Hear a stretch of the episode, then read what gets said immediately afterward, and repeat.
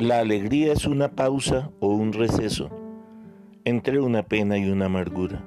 Entonces es allí cuando las palabras brotan del alma y dejan escapar un sentimiento que poco a poco se plasma en un pedazo de papel, dejando unas huellas, unas huellas imborrables. Son las huellas del alma.